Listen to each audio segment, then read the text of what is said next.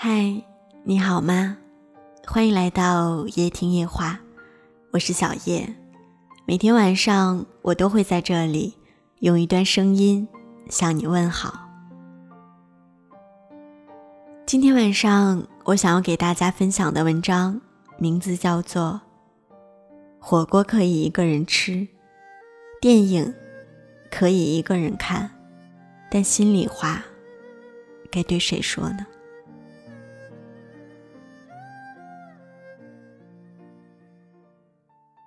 我们每个人的心中，对人生总是有着太多美好的期许和愿望，但又常常被现实束缚着，常常迷茫、困惑、力不从心，又觉得不知道该向谁倾诉。我们心中有太多的为什么，太多的不知所措。又不忍心把这样的压力转移给身边至亲至爱的人，或者有些话真的不知道该如何对他们说。就像解忧杂货店里的故事一样，是努力训练参加奥运选拔，还是悉心照料身患绝症的男友？是继承家里的余店，还是追逐自己的音乐梦想？是否要生下跟有夫之妇的私生子？是应该跟着爸妈一起逃债，还是去设法阻止他们？是继续做一份毫无希望的工作？还是专心去做陪酒女。我们大多数的人生活中，可能都会遇到类似这样的问题，但或者要比这些问题还要难以抉择。有时候会觉得，火锅真的可以一个人吃，电影也可以一个人看。可是那些心里的话，该对谁说呢？如果在这个时候，你生活的城市当中也有一个这样专门为你解忧的杂货店，会是一件很美好的事情吧。小叶可能没有办法来到你生活的城市，也不会。在你经常出现的街角，和你相遇，但我会一直在这里等你。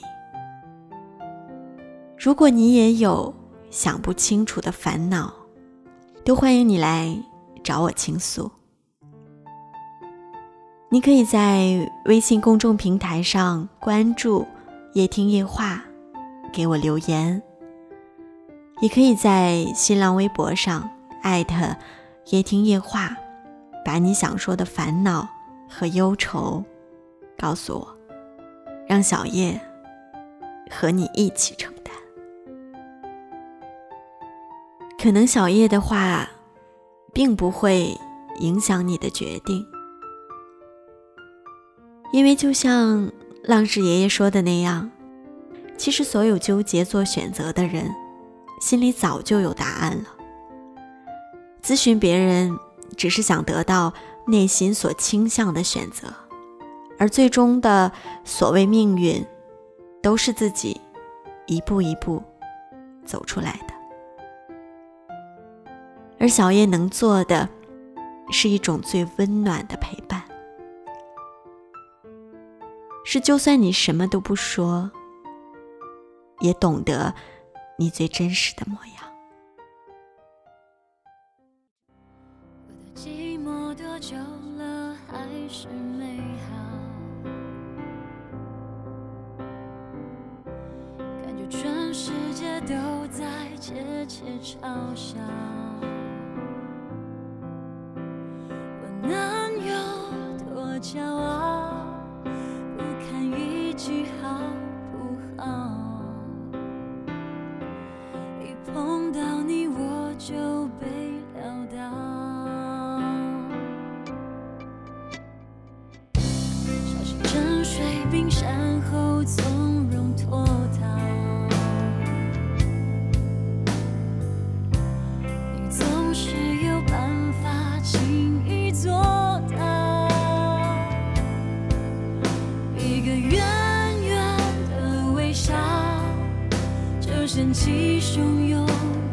on.